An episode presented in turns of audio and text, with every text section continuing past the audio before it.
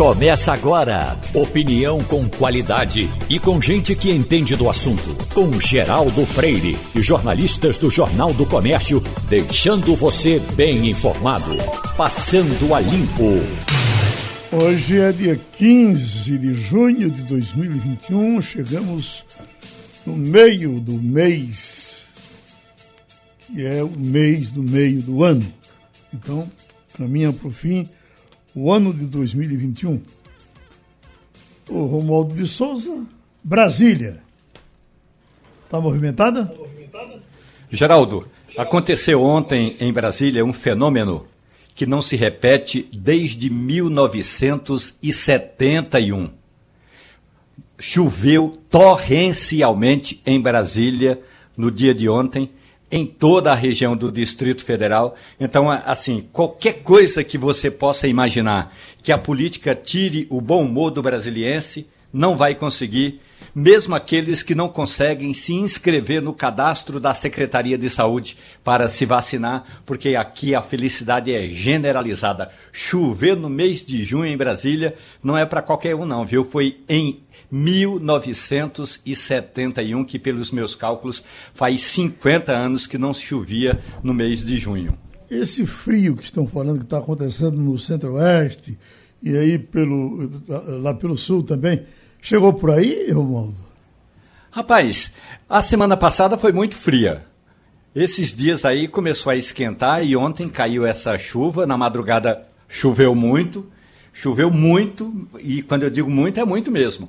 Então, é, frio não houve aqui nos últimos dias, não. Mas também, de acordo com a meteorologia, vai fazer frio novamente aí a partir da próxima quinta-feira.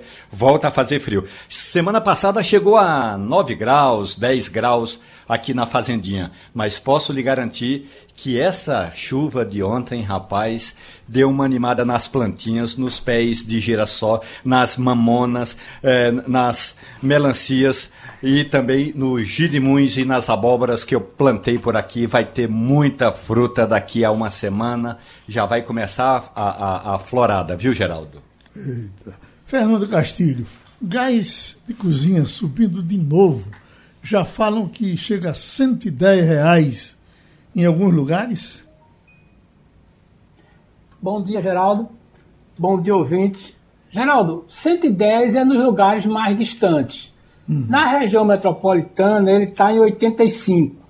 Boa Viagem, como a disputa é maior, ele é vendido a 85 com a entrega na porta da casa. E tem, e tem revenda chegando até a 80 na promoção. É uma tendência porque, veja bem, o dólar estabilizou em 5, né, e o gás ele tem uma política de correção diferenciada da gasolina. Mas a tendência é que ele continue subindo, Geraldo.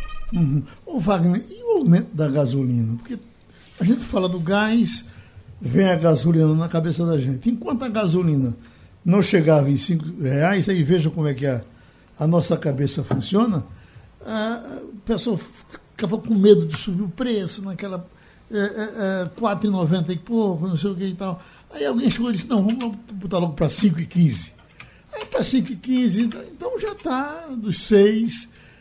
Quando não fecha assim no rombo, de rombo, a gente vai se acostumando com o preço. Né? É, Geraldo, vê só, o, o gás de cozinha sobe a partir de hoje 5,9%. Né? A Petrobras até anunciou uma redução do preço da gasolina no fim de semana em 2%. Só que o que ocorre é o seguinte: uh, o, o, dólar vem caindo no Brasil, ou seja, o real está se valorizando. E você sabe que essa transação de petróleo refinado no Brasil é feita toda em dólar, porque a Petrobras ela não produz, não refina o petróleo todo que produz aqui. A menor parte é refinada no Brasil, a maior parte é fora. Então ela exporta esse petróleo bruto e importa o petróleo refinado, ou seja, gasolina, óleo diesel e tal. E essa transação é toda feita em dólar. Ocorre que o dólar caiu. O dólar chegou quase a baixar da casa dos cinco reais. Semana passada o dólar bateu cinco reais e três centavos. Deu uma ciladazinha para cima, mas continuou bem mais baixo do que aquele patamar que a gente estava acompanhando há 30, 40 dias atrás. O que é que ocorre com a questão da gasolina? Que com o reaquecimento da economia global, principalmente no hemisfério norte, o petróleo voltou a subir de preço. Então, o, pet, o barril do petróleo já passou da casa dos 70 dólares e pode ir até o final do ano à casa dos 80 dólares. Então, o que acontece? Mesmo o dólar baixando de preço, do outro lado, o petróleo está subindo de preço. Então, a Petrobras, mesmo aplicando um, um, uma redução, não consegue transferir essa redução para o preço ao consumidor final.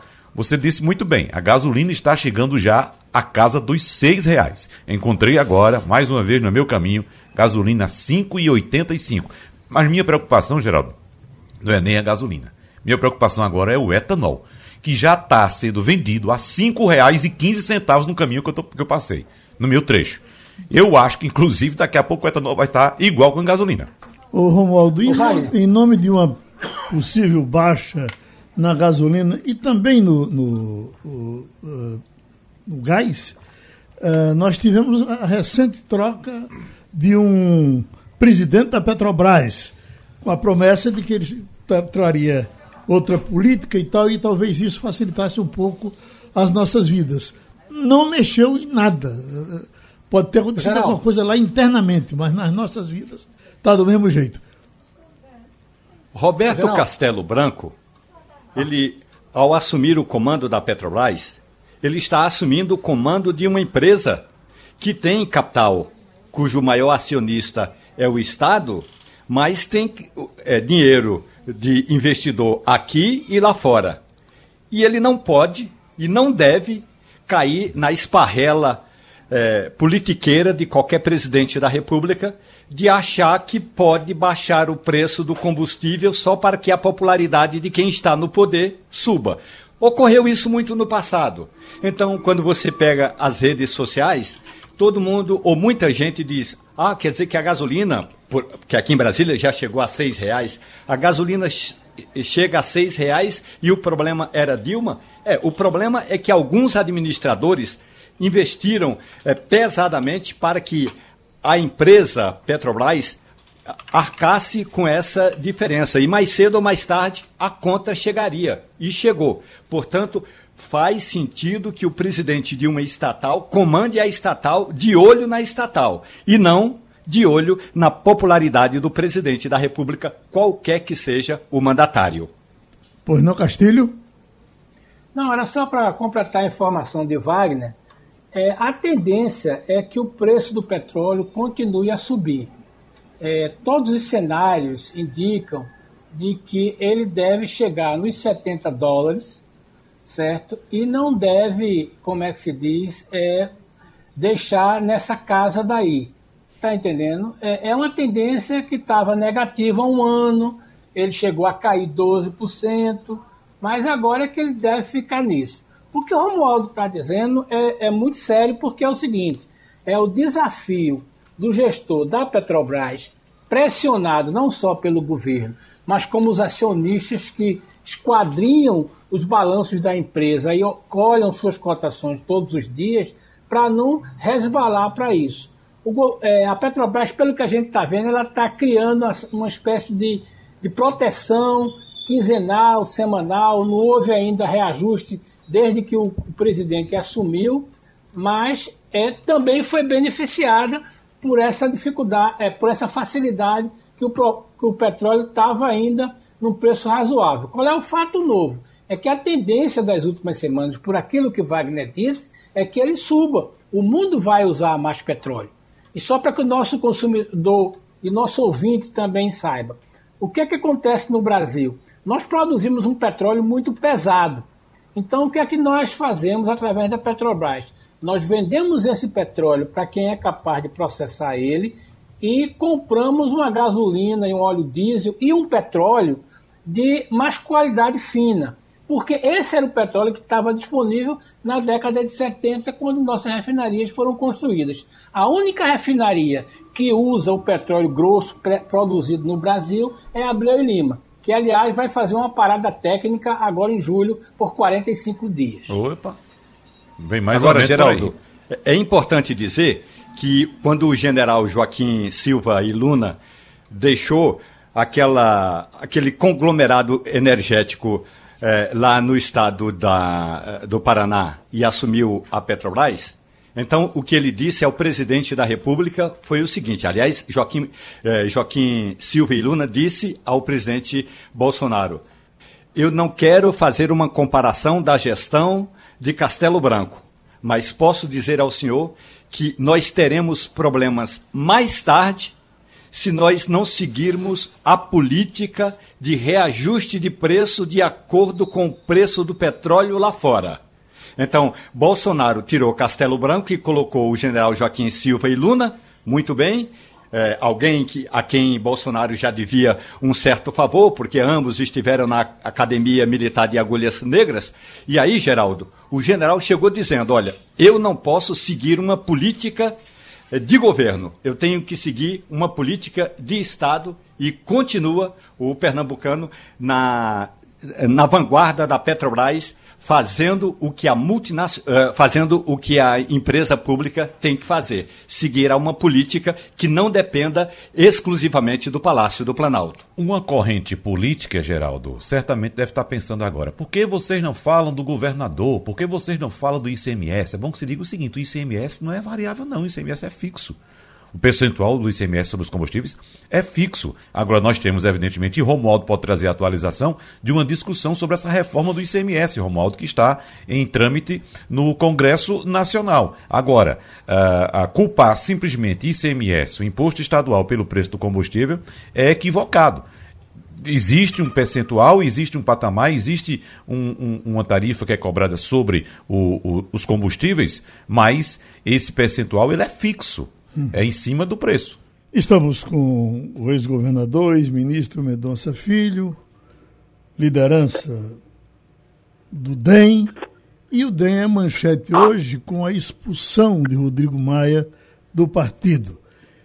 E como a política é dinâmica, o ano passado, nessa data mais ou menos, a gente ainda tinha Rodrigo Maia como expressão forte do partido, eh, gente com projeção e com futuro no DEM. E de repente ele cai, cai por unanimidade. Até o senhor votou contra ele, doutor Mendonça Filho. É, bom dia, Geraldo. Na verdade, a eleição foi em sistema simbólico pela executiva, né? É, não é colhido o voto individual, mas eu estava presente e ao, é, naturalmente, é, me manifestar favoravelmente com a posição de me mantendo como estava, evidentemente que considerei é, correto essa deliberação do Democratas, um relatório preparado pela deputada Dorinha Rezende, é realmente desagradável, muito chato e, e ruim, né? Você viveu uma situação como essa, de um quadro histórico do partido, mas não tinha outro caminho, né? Eles gastaram as relações dele com o presidente SM Neto, é, caminhos muito distintos, é, e palavras, no meu modo de ver, foram além da política, né? viraram é, agressões de ordem pessoal. E você não pode conviver numa empresa, num partido ou em qualquer organização onde você é, disputa com os seus colegas é, a partir de argumentos usados de ordem pessoal. Aí vira briga de, de, de, de, de, de dizer, de menino, né? E fica briga, briga que não dá para sustentar. E aí, realmente, o único caminho que restou foi esse, que eu acho que vai gerar também um conforto para Rodrigo, é, que vai buscar o seu caminho do ponto de vista de nova opção partidária. Ministro Mendonça Filho, eh, Rodrigo Maia reclamou muito de ter sido abandonado pela própria legenda na eleição para a sucessão no comando da Câmara dos Deputados. Inclusive, o candidato dele, Baleia Rossi, como sabemos, acabou sendo derrotado uh, por Arthur Lira, que foi apoiado pelo presidente Jair Bolsonaro. O senhor enxerga nessa disputa à Câmara como sendo o pivô dessa crise dentro do Democratas hoje? Eu acho que foi. Né? Aliás, eu tenho convicção de que foi o pivô eh, da crise o processo de escolha do sucessor de Rodrigo Maia. Só interpreta de forma diferente. Né? Eh, uma eleição para presidente da Câmara, ela não ocorre é, dentro, dentro do comportamento normal é, do posicionamento político dos partidos políticos. Muito pelo contrário, obedece a outras regras. Né? É, Baleia foi um candidato, inclusive, que eu defendi o nome dele publicamente, embora não seja parlamentar, tenho uma boa relação com ele e achava, na ocasião, que era e, e ainda continuo achando a melhor opção para presidir a Câmara dos Deputados. Manifestei isso publicamente. A maioria do partido tinha um entendimento diferente. É, e, evidentemente, Rodrigo, como presidente da Câmara, é, por três vezes, né, por cinco anos, ele poderia perfeitamente exercer essa liderança sua, natural, como presidente da Casa, da Câmara dos Deputados, e influenciar a bancada do seu próprio partido. E não debitar ao presidente ACM Neto o, o fato de não é, viabilizar uma maioria dentro do seu próprio partido. Ora, se Rodrigo, como presidente da Câmara, com a força e a caneta de presidente da Câmara, não conseguiu formar uma maioria dentro do próprio DEM, junto aos seus colegas parlamentares, para apoiar aquele que ele defendia como candidato ao presidente da Câmara, no caso Baleia Rossi, ele não pode simplesmente culpar o presidente ACM Neto desse, desse quadro, dessa situação. A ACM não tinha instrumento para garantir essa maioria. Ele até trabalhou em favor do nome de Baleia, mas esse nome não se consolidou. E aí gerou esse mal-estar todo, derivando para é, ataques de ordem pessoal por parte de Rodrigo, que inviabilizaram a convivência de ambos dentro do partido. E o partido, evidentemente, que respaldou a posição do presidente ACM Neto, e Rodrigo teve que sair de forma traumática a partir da decisão de ontem da Executiva Nacional do partido. Fernando Castilho. Bom dia, é, ex-ministro. É, uma coisa que chama a atenção é o seguinte, é que você, como o senhor disse aí, é, falou que a, essa convivência tornou-se impossível, ataques pessoais, mas essa solução de expulsão né, também abre a possibilidade de que ele possa ir para outro partido. É, essa é uma situação da política brasileira, quer dizer, quando você não está bem dentro de um partido, você fica brigando para ser expulso para não perder o mandato. O senhor acha que essa solução é, foi um caminho natural, quer dizer, só havia um jeito dele sair do partido, era pela expulsão. Mas é, é um desgaste muito grande para o partido, o senhor concorda? Bom dia, Fernando. Concordo. É, dentro da legislação atual, ele poderia naturalmente, é, naturalmente reivindicar é, a desfiliação, tendo em vista a chamada justa causa, ou seja, um argumento de que havia alguma divergência do ponto de vista ideológico, do ponto de vista programático, entre a linha de pensamento é, dele e do partido político, que, que, houve um certo afastamento, vamos assim é, raciocinar. Mas não foi o que aconteceu. Na verdade, não houve essa, esse distanciamento. Haveria outro caminho também. Era aguardarmos a chamada janela partidária, seis meses antes da eleição, março de 2022, que não está tão distante, para que ele possa fazer uma, um novo caminho do ponto de vista partidário. Eu acho até que esse caminho de aguardarmos a janela para que o Rodrigo pudesse fazer a sua escolha era o natural. Mas é, como os ataques continuaram, a polêmica continuou e os ataques eram de ordem pessoal, é, não tinha como você conviver com essa situação, onde o partido estava se desgastando. A partir de ontem, Rodrigo deixa de ser do Democratas. E aí ele toma seu rumo com liberdade, e é mais ou menos quando você tem um casamento que ele não tem mais para onde ir. Quando o casamento não tem mais para onde ir, é muito melhor você estabelecer o rito de separação do que ficar convivendo num ambiente de briga constante que vai desgastar todo o conjunto da família, nesse caso, todo o conjunto do partido. Então foi o que aconteceu. Eu acho que foi melhor, no final das contas, para o próprio Rodrigo e também para o próprio Partido Político Democratas. Romualdo de Souza. Ministro, bom dia para o senhor. Tem dois quesitos que eu gostaria que o senhor analisasse. O primeiro deles é que Rodrigo Maia compara ACM Neto ao Frei Tomás de Torquemada, o que os historiadores avaliam, ministro, que Torquemada foi uma das autoridades eclesiásticas mais abomináveis, o homem que comandou a, a Inquisição no século XV. Portanto, segundo Rodrigo Maia, o DEM, comandado por, eh, por ACM Neto, fez uma Inquisição e jogou eh, Rodrigo Maia na fogueira. A outra questão é, desentendimento por desentendimento, o governador de Goiás, Ronaldo Caiado, tem incensado o presidente Bolsonaro o tempo todo. Por que, que o DEM também não chama Ronaldo Caiado num canto da parede e passa uma. Um, não enquadra o governador goiano? Bom, Romualdo, vamos aí situar as coisas primeiro, que é evidente que eu discordo totalmente dessa comparação do presidente Assemi Neto com esse, esse freio aí que você foi buscar aí na história da Inquisição, a Santa Inquisição da Igreja Católica, né? E, e, e, isso é um período absolutamente abominável da história da humanidade da própria Igreja. Né? A própria Igreja reconhece isso. E eu não poderia de forma alguma respaldar isso e concordar com isso, porque se porventura assim eu fosse, eu não estaria no partido presidido por ele. É, Para mim, a Semineto é um quadro qualificado, sério, preparado inclusive como prefeito de Salvador, eh, marcou a história da capital baiana como uma das maiores e melhores gestões eh, das capitais do Brasil. Né? É um, um, prefeito muito competente, foi um prefeito muito competente, politicamente muito hábil. Agora, houve esse distanciamento e houve um descambamento com uma, uma situação de briga pessoal envolvendo o próprio Rodrigo Maia, e mais da parte do Rodrigo. Então, o partido tem que fazer uma opção.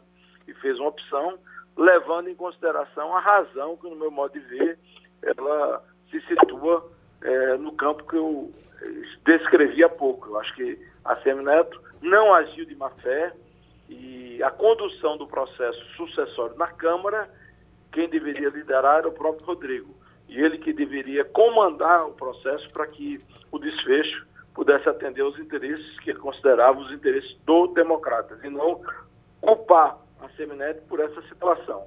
No caso de, do governador Caiado, Maldo, aí é uma situação em um contexto completamente diferente.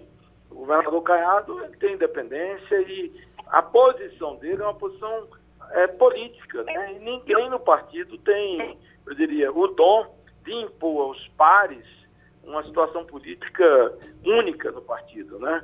É, Ronaldo Caiado e o Centro-Oeste, todo mundo sabe, é mais bolsonaristas, bolsonarista, é, embora ele tenha uma posição de independência, sempre foi um governador que pregou o distanciamento social, inclusive foi até, muitas vezes até é, atacado por isso, né, fortemente, ele defendeu a ciência, a medicina, a necessidade de vacina, essa é a postura de, de Caiado. E a posição política não derivou para um caminho de ataques ao presidente Assemi Neto ou quem quer que seja dentro do partido. Ele manifesta uma posição que acredita que é correta, de equilíbrio e de posição de acordo com a sua representatividade no seu estado, o estado de Goiás. Então, acho que a diferença está justamente nesse campo. Caiado nunca derivou para uma situação de confronto pessoal, de ataque a quem quer que seja, muito menos ao presidente do Democratas, presidente Assemi Neto. Pronto, nosso agradecimento ao presidente do DEN de Pernambuco, Mendonça Filho. Estamos com o cientista Francisco Bandeira, professor de endocrinologia. Doutor Bandeira, para falar um pouco sobre Alzheimer, eu lhe pergunto: Alzheimer é uma doença puramente neurológica ou tem alguma coisa a ver também com hormonal? É, bom dia, Geraldo. A doença de Alzheimer é uma doença onde existe acúmulo de substâncias anormais no cérebro. Esse acúmulo são fundamentalmente dois tipos de substâncias que nós chamamos de beta-amiloide ou umas proteínas chamadas tau. Essas substâncias se acumulam dentro dos neurônios, que são as células do sistema nervoso central, e vai levando fundamentalmente a perda progressiva da memória, que é uma doença que ocorre geralmente acima dos 65 anos. Então, até então, a doença de Alzheimer tem sido assim, tem, vem crescendo no mundo todo porque as populações estão envelhecendo mais. O que se a, a ciência identifica até hoje são fatores de risco, né? Porque aqueles indivíduos que são diabéticos, que tem obesidade, tem hipertensão, principalmente fumo, estilo de vida que nós chamamos não saudável, eles têm mais chance de desenvolver doença de Alzheimer. Evidentemente que tem um aspecto hereditário também, Mas até então, até hoje, todo o tratamento para Alzheimer tem sido o que nós chamamos sintomático. Algumas medicações que se usam para minimizar a perda da memória. Mais recentemente, é que nós temos é, tratamento dirigido para a causa. Esse medicamento que foi aprovado agora nos Estados Unidos, que é aducanumab, aducanumab, ele vai direto destruir a proteína beta-amiloide. Então, é o primeiro medicamento que atua realmente na causa da doença. Há algum, uh, algum problema de memória que não seja tão nocivo quanto Alzheimer, mas que seja de origem hormonal? É, é, é Geraldo, a, a demência, porque Alzheimer é um tipo de demência. Existem a, os outros tipos. A causa, as causas hormonais mais frequentemente relacionadas à demência são os problemas da tiroide. Então, o paciente idoso que tem hipotiroidismo ou hipertiroidismo, seja o mau funcionamento ou excesso de funcionamento da tiroide, pode cursar com demência. Os pacientes diabéticos mal controlados, aqueles que passam a vida toda com glicose alta, ou então aqueles que fazem muita queda de açúcar por conta das medicações, também desenvolvem demência. E também existem as demências por obstrução das artérias do cérebro, que é a chamada demência por isquemias cerebrais, que aí a causa é hipertensão, é diabetes como mais comum. Então, de uma maneira geral, e tudo isso numa predisposição genética. Então, se o indivíduo tem uma predisposição genética. Várias pessoas na família desenvolveram demência.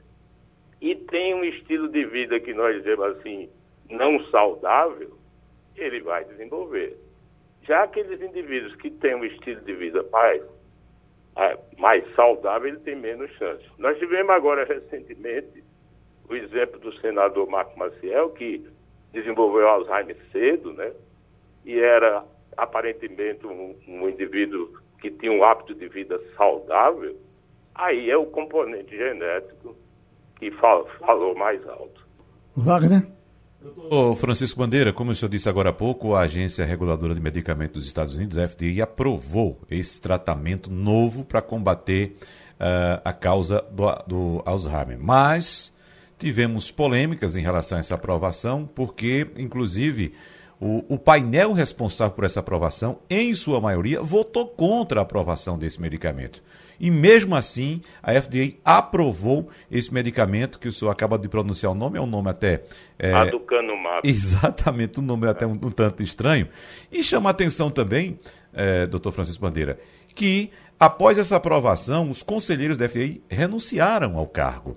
Então, é, é, segundo os testes que foram feitos, na dose mais alta, cerca de 40% dos participantes desse estudo tiveram efeitos colaterais como inchaço e sangramento cerebral.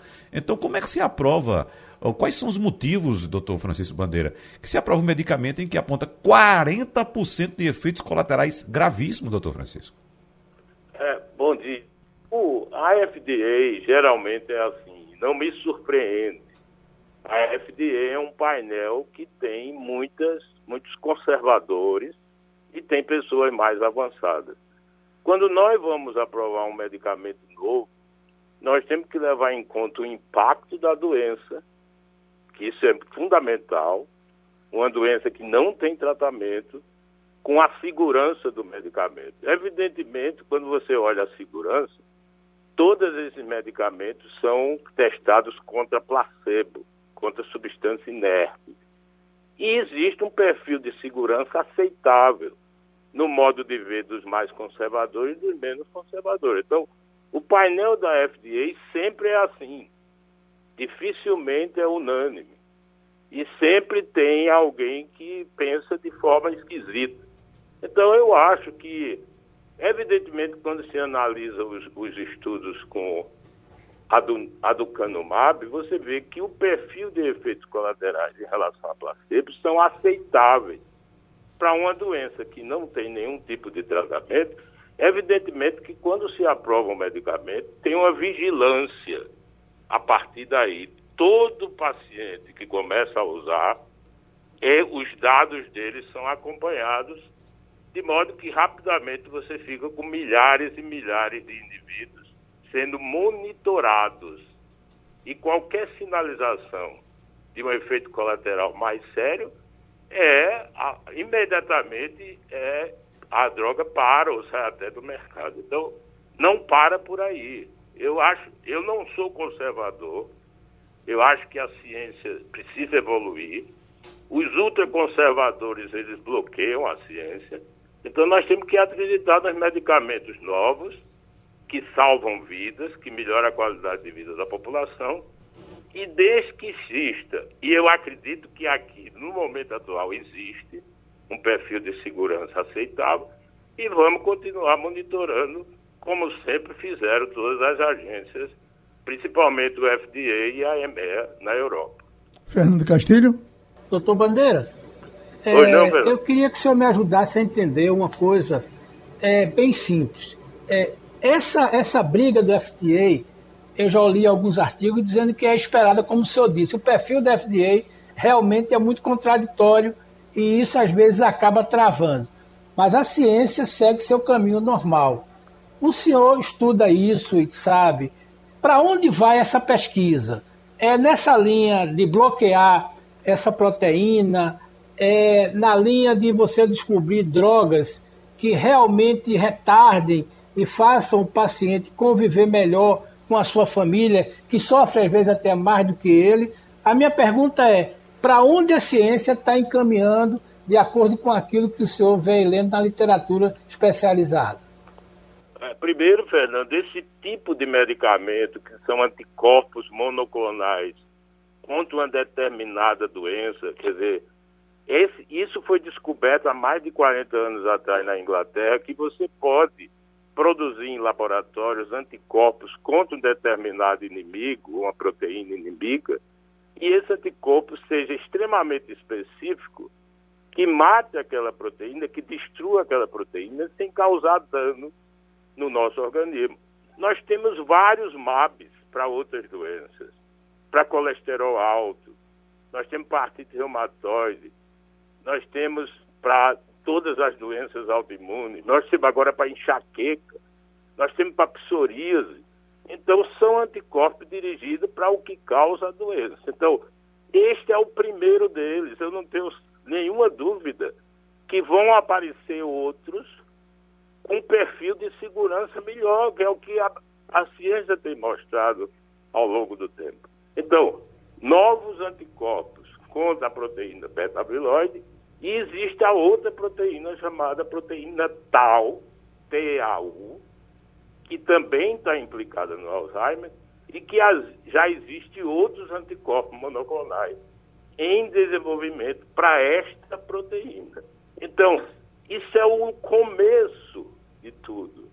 E quando surge a primeira, para surgir outras mais eficazes e mais seguras, isso caminha muito rápido. Então, é um grande avanço. E tudo como é inicial, você tem sempre um perfil de segurança maior do que as que vêm subsequentemente. O nosso agradecimento ao doutor Francisco Bandeira. Estamos com Fabiola Góes, correspondente da Rádio Jornal nos Estados Unidos, falar das coisas americanas, dos problemas que ligam o mundo. E eu estou vendo aqui, Fabiola, brasileiros tentam rotas alternativas e número de detidos na fronteira dos Estados Unidos atinge recorde histórico. Lhe assusta isso? É isso mesmo. Olha, é absurdo o número de brasileiros que tentam cada dia mais entrar nos Estados Unidos, ali na fronteira com Texas. E a gente acredita, né, a gente vê nas reportagens que são os coiotes que tentam convencer esses brasileiros, não só brasileiros, né? Também tem pessoas de outros países, da Guatemala, do México, que tentam entrar e realmente tentam viver nos Estados Unidos pela história que a gente está vivendo aqui no Brasil, de pandemia, vacinação em massa nos Estados Unidos e uma chance também de melhorarem de vida, né? Então a gente sabe que tem algumas áreas em Minas Gerais que geralmente mandam, o governador Valadares, mandam pessoas para lá para tentar entrar. A Kamala Harris, a vice-presidente dos Estados Unidos, ela foi designada pelo Biden para ir até é, para conversar né, com esses países que fazem fronteira com os Estados Unidos e pedir para que as pessoas não cheguem até a fronteira. Então, o Brasil está entre esses países que têm mandado muitos brasileiros para lá, infelizmente. Ela foi muito criticada por isso, né, porque ela é um imigrante, a família dela da Índia, a mãe dela da Índia, então ela está com essa incumbência aí de avisar para que as pessoas não compareçam por lá. Agora, realmente, o número de brasileiros é histórico, isso é recorde, e é muito triste as condições que eles chegam por lá, né? São mais ou menos prisões, né? são como as prisões que eles ficam em alojamentos precaríssimos, com milhares de crianças ainda. Algumas crianças são separadas dos pais já desde o governo Trump. E até agora essa política migratória do Biden ainda não teve uma modificação expressiva. Vamos ver se vai haver alguma, é, alguma diferença. Por enquanto, não. Por enquanto está mantida essa mesma política do Trump. Romualdo de Souza. Fabiola Góes, bom dia para você. Tem uma expressão, Fabiola, que os haitianos usam quando eles são gratos a uma pessoa. Vou dar um exemplo. Era presidente da República no Brasil, Luiz Inácio Lula da Silva, quando ele fez um acordo com a CBF e a seleção brasileira foi jogar em Porto Príncipe. Independentemente do resultado, metade das crianças que nasceu depois daquele jogo recebeu o nome de Ronaldinho Gaúcho. Eu estou exagerando. Mas muita gente eh, elogiou a iniciativa do presidente brasileiro, que passou a ser um bombagai. bombagai. Lula é um bombagai na, na, no Haiti. Depois veio o terremoto em 2010 e o Brasil foi um dos países que mais contribuiu para que o Haiti saísse daquela situação de penúria e o Brasil passou a ser considerado um país bombagai. Ontem à noite, eu estava acompanhando um programa de debate em Porto Príncipe e agora os haitianos estão chamando o presidente Joe Biden de bombagai, porque ele vai destinar vacinas para os haitianos. Nós estamos exatamente hoje, no dia 15 de junho, e enquanto o Brasil já vacinou 11% da sua população, o Haiti ainda não começou efetivamente a campanha de vacinação. Vai ter vacina do Biden para os haitianos, Fabiola?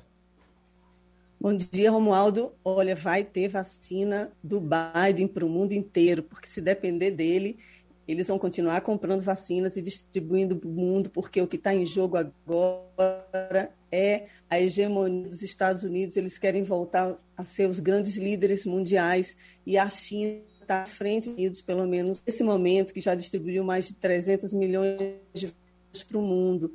O Biden está fazendo um esforço, anunciou que vai liberar 80 milhões de vacinas, 60 milhões delas da AstraZeneca, que não está sendo usada nos Estados Unidos. Os Estados Unidos estão usando vacina da Moderna, da Johnson Johnson e da Pfizer. E ontem foi anunciada a Novavax, que é uma nova vacina. Ela fiz, eles fizeram testes né, lá nos Estados Unidos e a, ela, essa vacina apontou uma eficácia de 90% em geral contra o Covid e até 100% em casos mais graves e severos de Covid. Ou seja, vai ter mais vacina dos Estados Unidos para distribuir para o mundo e o Haiti certamente será beneficiado. O Haiti e países como Somália, como Zâmbia, como Nigéria, que tem uma população grande e que a taxa de vacinação ainda está muito lenta. A vacinação nos Estados Unidos avança cada vez mais já tem 43% dos, dos americanos completamente vacinados. Né? O Biden quer chegar à marca de 70% da população vacinada até o dia 4 de julho, na né? independência americana. E essas vacinas que vão sobrar, certamente, elas serão distribuídas por meio do, do consórcio COVAX, né? por meio daquele consórcio com a OMS, para enviar vacina para os países pobres.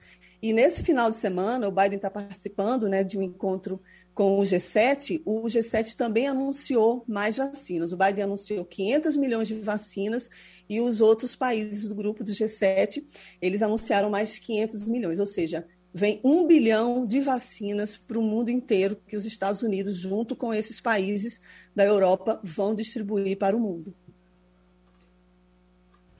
Oi, Castilho. É, Fabiola, é, me chamou a atenção o que você fala aí nesse comportamento do Biden, mas é, eu tenho recebido alguns e-mails é, que você podia nos ajudar a entender a partir dessa nova Vax, né? Como é a vida do americano a partir de agora.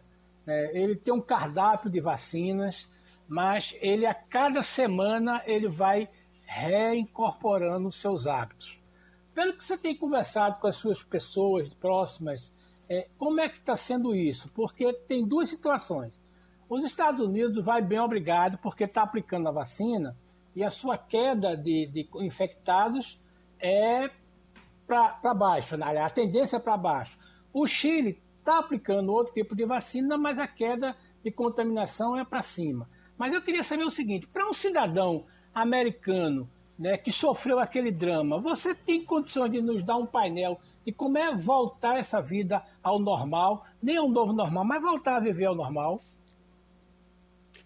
Bom dia, Castilho. Olha, é realmente o normal que os Estados Unidos estão vivenciando nesse momento. Para você ter ideia, Washington, a capital, já tem quase 80% da população vacinada, 50% totalmente vacinada. Os números de Covid estão caindo. Nos últimos 14 dias nos Estados Unidos já reduziu 42%.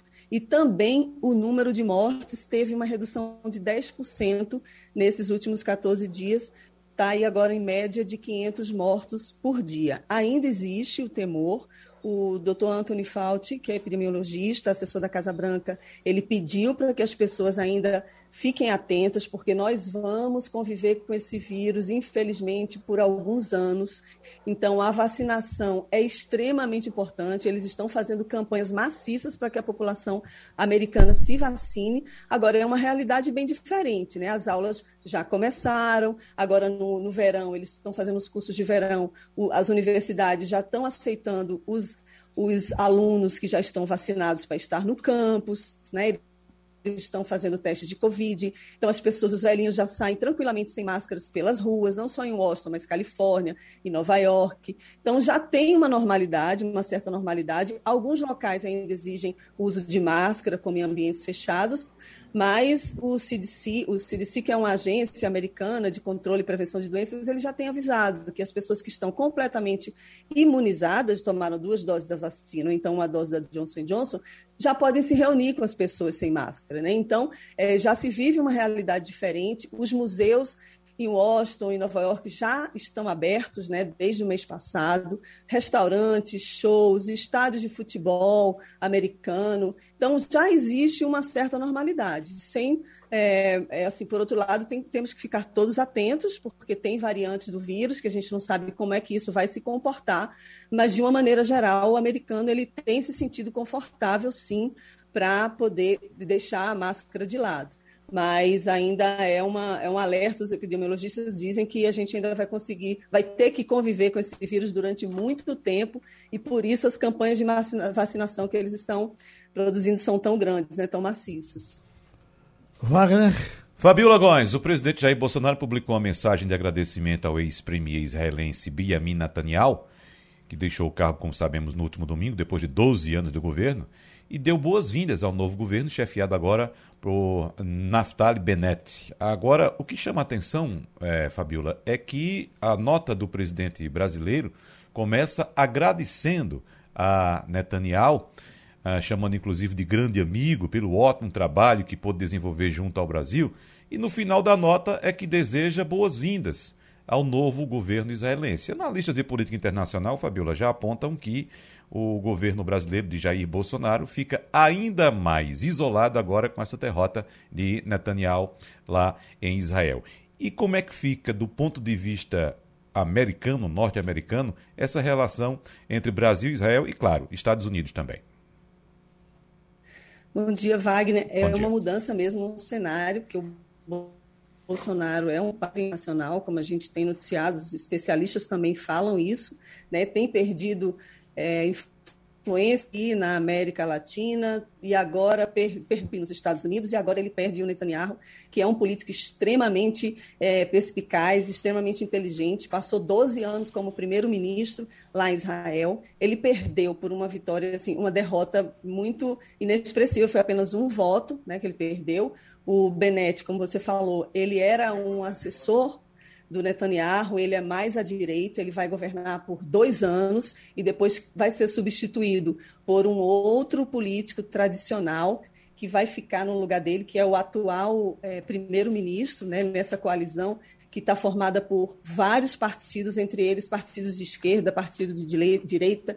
Vai ser uma loucura, porque falam que é uma coalizão muito fraca, mas aí o governo brasileiro, ele, o Brasil perde um pouco nessa, nessa aproximação com Israel, porque o, o presidente Bolsonaro era muito ligado ao Netanyahu. Lembrando que o Netanyahu esteve aqui num encontro antes do presidente Bolsonaro tomar posse, ele, ele veio ao Brasil e o Bolsonaro é, sempre teve essa, essa relação muito próxima, assim como o Trump. Né? E aí o Biden é, entrando na presidência americana e agora o Bennett também vai haver uma mudança não tão brusca como deve ser no Brasil. Né? O Brasil diz que vai continuar com os acordos, vai continuar com é, a mesma postura que havia com o Netanyahu. A gente precisa esperar para ver se vai vencer a geopolítica e não a ideologia que é característica do governo do presidente Bolsonaro. A gente viu que o Bolsonaro não alterou a embaixada né, do Brasil em Tel Aviv para Jerusalém, como fizeram os Estados Unidos né, no ano passado, mas a gente não sabe o que vem por aí. O fato que o Bolsonaro tem perdido os aliados como Netanyahu e os, os dois próximos primeiros ministros de Israel não são tão próximos como o presidente. O, o atual primeiro-ministro de Israel, que tomou posse agora, ele deu entrevista, inclusive, no ano passado, dizendo que, lamentando que esse cenário que a gente vive no Brasil, com o presidente de extrema-direita, né, ele que é de um partido de centro. Então, é, a gente não sabe sabe o, o, que de fato vai acontecer, a gente não dá para prever isso, né? Mas é fato que vai haver uma mudança na, na, relação do Brasil, a relação bilateral entre Brasil e Israel, e também Brasil e Estados Unidos, os Estados Unidos e Israel, porque eles têm algumas diferenças ainda que precisam ser colocadas em, em, em, prática, né? assim, vamos dizer, em jogo para poder ser resolvida. Né? E agora a gente percebe também que os Estados Unidos eles estão num outro momento, né? num momento em, de projeção. Esse encontro do G7, né? ele participou, o Biden participou ontem de encontros com a OTAN, que é aquela organização do, do Tratado do Atlântico Norte, com os países da Europa ali unidos. Né? Essa OTAN foi criada depois em 1949, né, pós-Guerra Fria, para é, evitar né, a, a, o ataque dos russos, mas agora o, a OTAN também se junta, né, o G7 se junta para um fortalecimento dos Estados Unidos e da Europa nesse cenário aí mundial e os outros países que não fazem parte eles ficam meio alijados disso, né? Amanhã o, o Biden vai se encontrar com o presidente russo, né, o Vladimir Putin.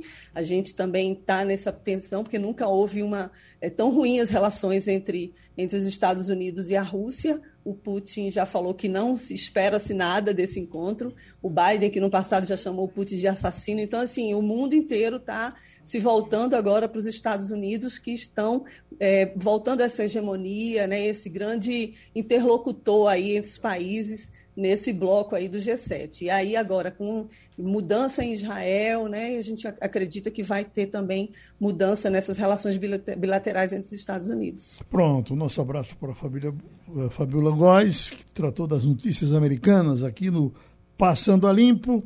E já vamos direto para o professor de economia José Fernandes falar do PIB nacional. É, muita, muitos economistas, inclusive, uh, espantados com as revisões para cima uh, positivas dessa economia nacional. Eu estava lendo, inclusive, um comentário da Folha de São Paulo do ex-ministro Delfim Neto, com uma certa vibração com o que está acontecendo. Há razão para isso, doutor José Fernandes? Olha, bom dia, antes de tudo. Eu quero saber, antes eu queria fazer duas colocações. O crescimento do PIB 4%, 5%, não se reflete no bem-estar social da sociedade. Isso é um dado. Né? Uma das razões pelas quais as pessoas percebem que está pior embora o PIB cresça, é porque está pior. Isso é um dado. Segunda observação é o seguinte: o ano passado nós tivemos uma queda brutal de quase 4, 4% do PIB. Então, o efeito referencial pesa muito, a base muito deprimida. Qualquer estímulo à economia, você comparando a base do ano passado, há perspectiva de um crescimento até de mais de 5%.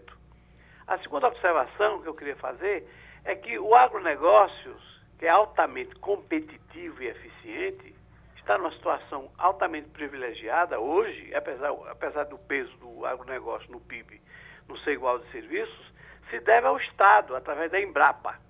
Essa é a segunda outra constatação que deve ser feita, entendeu? Então, os conceitos macroeconômicos tradicionais estão furados.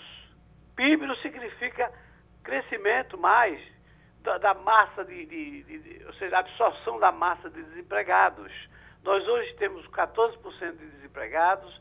Se você levar em conta os que desistiram, isso vai para mais de 20. E a perspectiva é que o desemprego continue. Hum. Essas são as primeiras observações que eu queria fazer. Pô, no Castilho?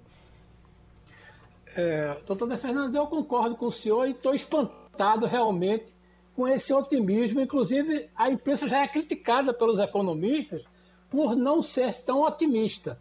Hoje de manhã eu estava ouvindo aqui na Rádio Jornal um economista dizer que é, a imprensa é, está é, criticando esse otimismo. Mas, na verdade, como a gente trabalha com fontes variadas, a gente vê claramente isso. Por exemplo, na questão do agronegócio, essa comemoração está chegando ruim na nossa mesa, porque o frango, a carne, o milho e outros produtos estão muito mais caros. Mas eu queria saber do senhor é qual é, é essa perspectiva da gente melhorar, onde é que a gente pode crescer é, eu, é, e qual é a taxa que a gente vai crescer esse ano a partir dessa realidade que o senhor já descreveu aí. Para onde é que a gente vai? A gente chega em 5 ou a gente vai ficar aí comemorando 3 no máximo, já em cima desses números internacionais? Você colocou uma coisa interessante. O Brasil é um país caro, viu? O Brasil Muito é um país caro. caro de se viver.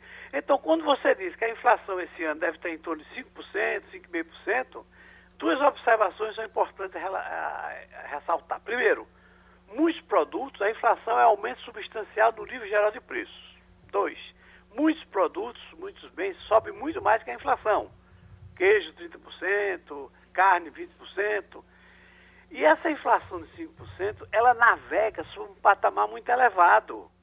Ela não navega sob, sob uma, uma, uma, base de 2 ou 3 ou 10%, não. Ela navega sob 5, sob 100. O Brasil é um dos países mais caros do mundo de se viver hoje em dia. Essa é a outra observação. E os preços das commodities, trigo, açúcar, sal, café, elas, elas levam em conta o mercado externo. Isso é coisa de livro texto, de achar, não, os preços estão caindo, as commodities estão em alta no mundo. Então, eles, eles como tem um poder, tem um, é um lobby que tem um poder de pressão muito grande, administra os preços, né? Então, os preços são administrados, levados em conta pelo mercado externo não o mercado interno. O que eu quero dizer, eu quero ressaltar de novo, é que você tem um crescimento do PIB esse ano de 5% ou mais, tem até 5,5%, mas isso não está se refletindo no bem-estar da população. Esse é um dado, isso é uma nova, é uma nova forma de alguns economistas estão analisando isso hoje. Por exemplo, até bem pouco tempo, você como jornalista sabe muito bem, havia uma crítica muito grande de, de se gastar muito. Hoje, as grandes universidades do mundo, os grandes economistas, como ex-presidente do Banco Central, defendem uma política fiscal expansionista. Vamos gastar mais, vamos fazer a economia girar, ter uma termodinâmica, entendeu? Você vê que um outro, um outro conceito, só para complementar o raciocínio, é dizer, não, se gastar muito é inflacionário. Não é. Os bancos europeus estão abarrotados de dinheiro para emprestar e a inflação está quase próxima de 1, 1,5%. Não há, não há demanda para isso. Então, fura. O, Japão, o Brasil deve ter 80% do PIB brasileiro, a dívida interna mais ou menos 80% ou mais. O Japão deve 200%, sendo que no Japão há confiança. Uma coisa fundamental da economia é a confiança. Então, nesse momento de crise, no nosso caso, existe um modelo. Os economistas, quando fazem a análise, fazem uma análise muito superficial. E a especulação? E a escassez que é provocada? Está entendendo? Você tem que levar em conta isso. É por isso que nós acusamos, não, está muito caro. Alguém chegar a dizer na televisão, ah, o, o, o pobre é o mais afetado. Óbvio, óbvio, o pobre, o que ele ganha é para comer. Entendeu? Wagner? Professor José Fernandes, eu quero dizer ao senhor que a sua opinião está respaldada por dados que me foram apresentados por um cientista político, analista, que fez uma pesquisa no interior do Ceará.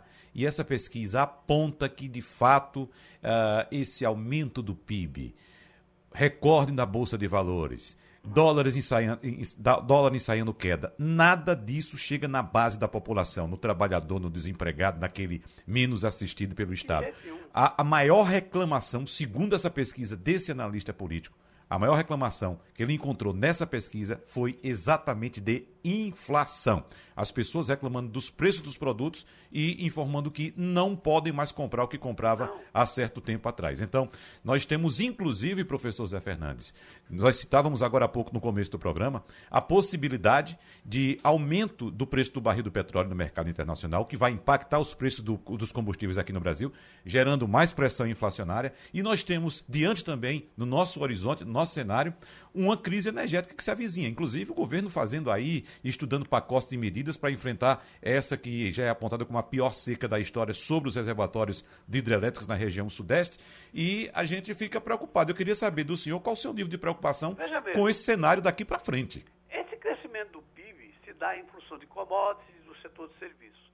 Uma das coisas que o Brasil deixou de lado são os investimentos em formação bruta de capital fixo, ou seja, investimento em infraestrutura.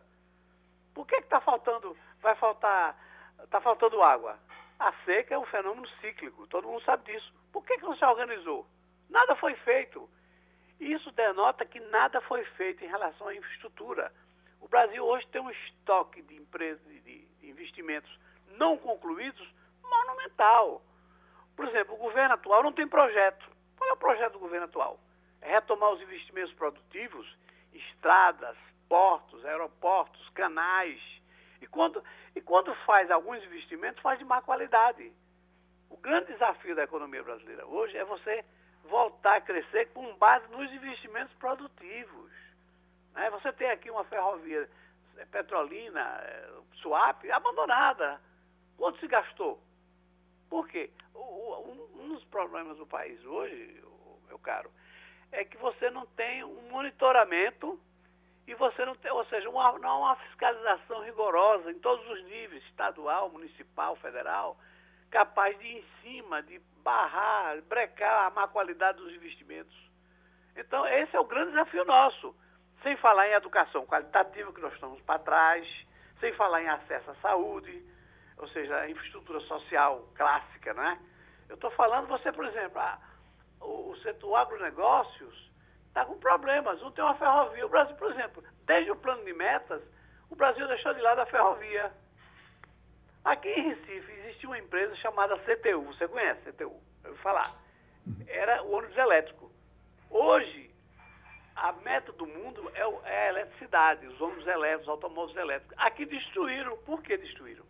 Para dar vez ao transporte público atual altamente ineficiente.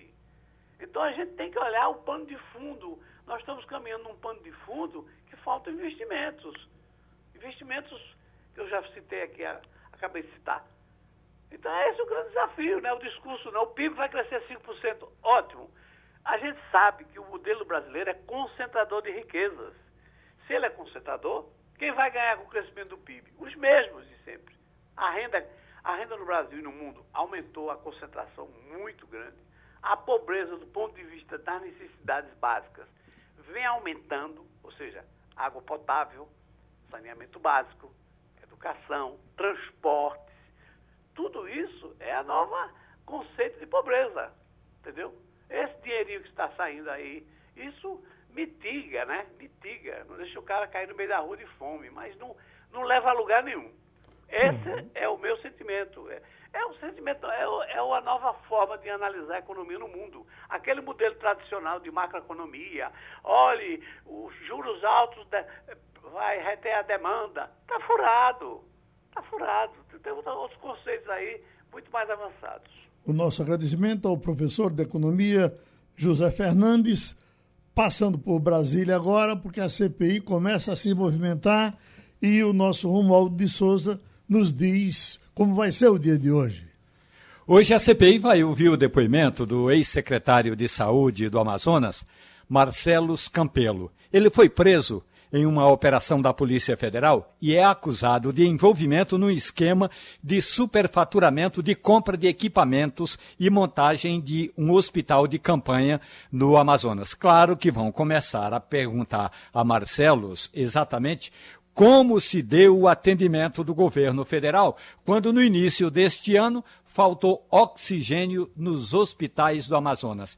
Quando foi informado ao Ministério da Saúde, quando o Ministério da Saúde deu a primeira resposta, quando o Brasil foi atrás do oxigênio da Venezuela, por que, que esse oxigênio não chegou de avião, chegou foi de caminhão, por que toda essa demora? E claro, como é que se deu todo esse esquema aí de superfaturamento na, na obra que a Polícia Federal teve de prender os, o ex-secretário Marcelo Campelo? Então, esse é o primeiro quesito. O outro quesito, da mesma forma, muito importante, é que a CPI vai ter de apresentar mais argumentos ao Supremo Tribunal Federal, Geraldo. O que ocorre é que algum, algumas das quebras de sigilo telefônico determinadas pela CPI foram barradas pelo Supremo Tribunal Federal, como, por exemplo, do, secret... do atual secretário de Ciência e Tecnologia, o Hélio Angotti Neto, do ex-secretário executivo do Ministério da Saúde, o coronel Elcio Franco. Em compensação, a, a, o Supremo manteve a quebra de sigilo de Ernesto Araújo,